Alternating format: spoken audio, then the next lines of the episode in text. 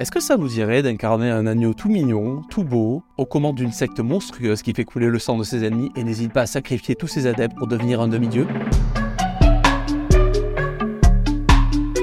Bienvenue sur le test de Cult of Lamb et de sa dernière mise à jour Relic of the All Face. Cult of Lamp est édité par Devolver Digital et développé par le studio Massive Monster. Hein. Le jeu à la base est sorti euh, le 11 août dernier, en 2022, sur la plupart des plateformes PC, Nintendo Switch, PlayStation 4, 5, Xbox One et Xbox Series. Et nous avons eu la chance de le tester dernièrement sur Steam Deck à l'occasion de la sortie de la dernière mise à jour Relic of the All Face qui est sortie le 24 avril dernier.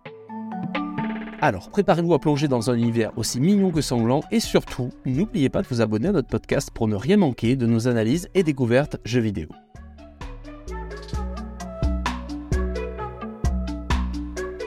Alors, Cult of Flamme nous place aux commandes d'un adorable petit agneau qui est malheureusement victime d'un sacrifice orchestré par des divinités malveillantes. Vous êtes du coup sauvé in extremis par un dieu bienveillant mais avide de vengeance qui vous propose du coup de prendre la tête d'un culte dont votre mission sera bah, de le développer et surtout de renverser euh, les autres divinités cruelles qui nous ont condamnés. Pour y parvenir, vous allez devoir recruter et gérer une communauté d'adeptes, vous assurer de leur fidélité et du coup derrière affronter des ennemis dans des donjons qui sont générés de manière procédurale. Donc vous l'aurez compris, on a un vrai petit mélange euh, bien fait entre un jeu de gestion et un roguelike. Ça veut dire que d'un côté, vous devez gérer votre secte, prendre soin de vos adeptes pour qu'ils puissent vivre dans des bonnes conditions, qu'ils puissent avoir un endroit où dormir, qu'ils puissent manger, qu'ils puissent également prier pour vous, puisque les prières vont vous permettre de vous rendre plus puissant. Vous devez également avoir un lieu euh, où euh, vous pouvez exercer votre culte, faire vos prières, faire vos sermons, pour après derrière, grâce aux prières, euh, pouvoir avoir de nouveaux pouvoirs. et tout ça, bien sûr, vous devez le faire avec des moyens, des ressources et de l'argent.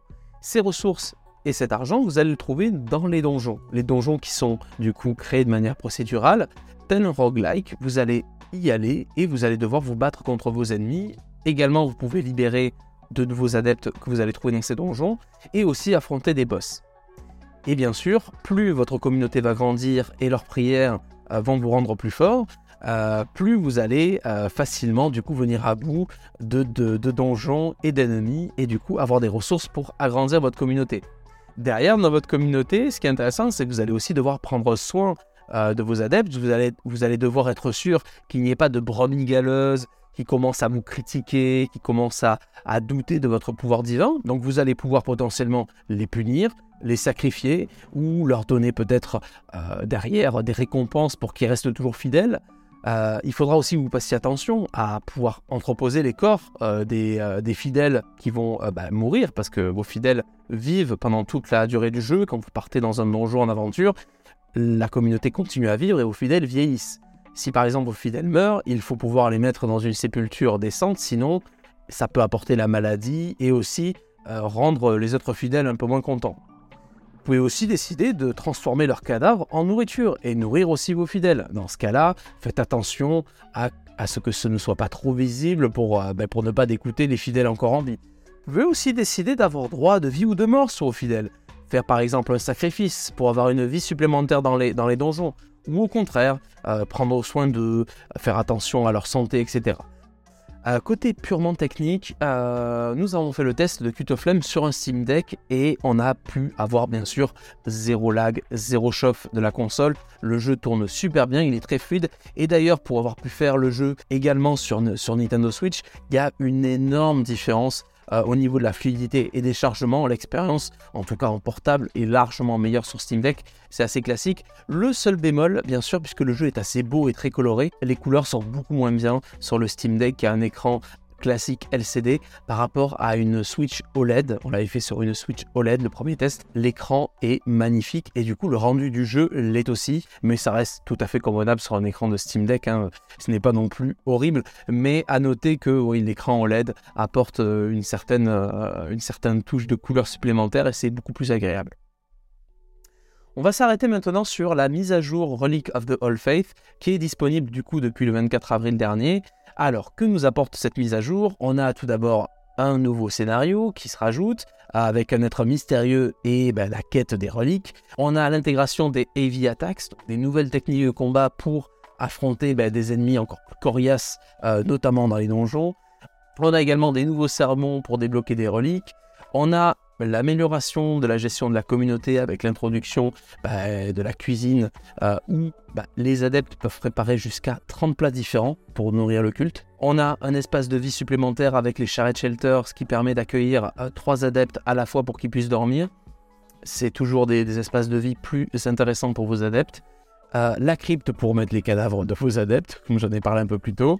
et vous avez le fameux mode photo hein, qui permet de, d'immortaliser les moments euh, plus ou moins cruels que vous aurez tout au long du jeu. Avant de conclure, je veux revenir sur euh, des qualités et défauts globales de Cult of Lamb. On a tout d'abord le concept qui est super et qui est accrocheur avec euh, bah, ce mélange un petit peu d'action et de gestion.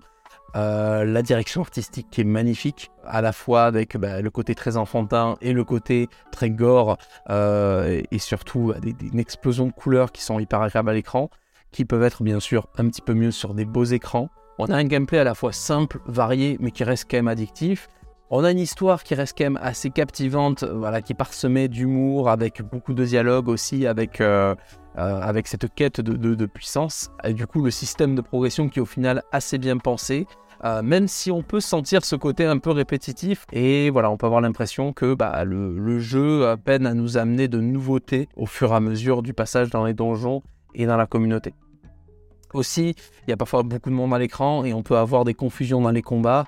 Euh, c'est très coloré, il y a des éléments un peu partout, donc les niveaux sont assez riches. Et c'est vrai que sur un petit écran de la Steam Deck, parfois, ben, on peut se perdre, on peut ne pas avoir vu un ennemi qui va nous attaquer, et ça peut être rageant.